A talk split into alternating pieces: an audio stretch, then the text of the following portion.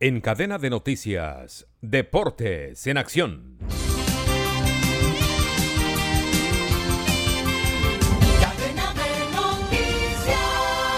Jugados nueve partidos de la Liga del Fútbol Profesional Colombiano, Águilas mantiene el liderato con 29 puntos al empatar a cero con el equipo del Pasto. Millonarios es segundo con 26 puntos al lograr un empate en Santa Marta frente a Unión Magdalena con un golazo de Cataño. Lo ganaba el equipo de Santa Marta con un penal anotado por Camargo. Uno a uno terminó el partido.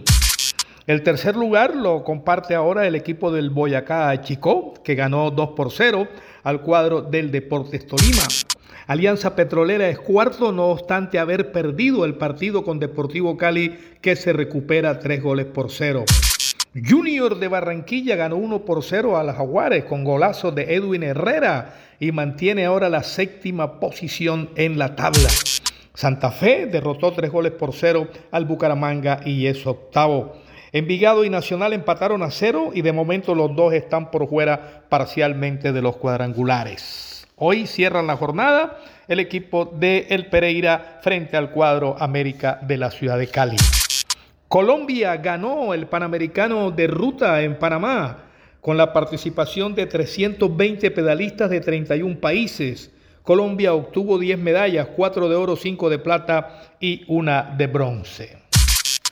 En la Liga Premier del fútbol, el viernes Arsenal sigue cediendo terreno al eh, sumar el tercer empate seguido, dos de local. Ahora empató 3-3 con el Southampton.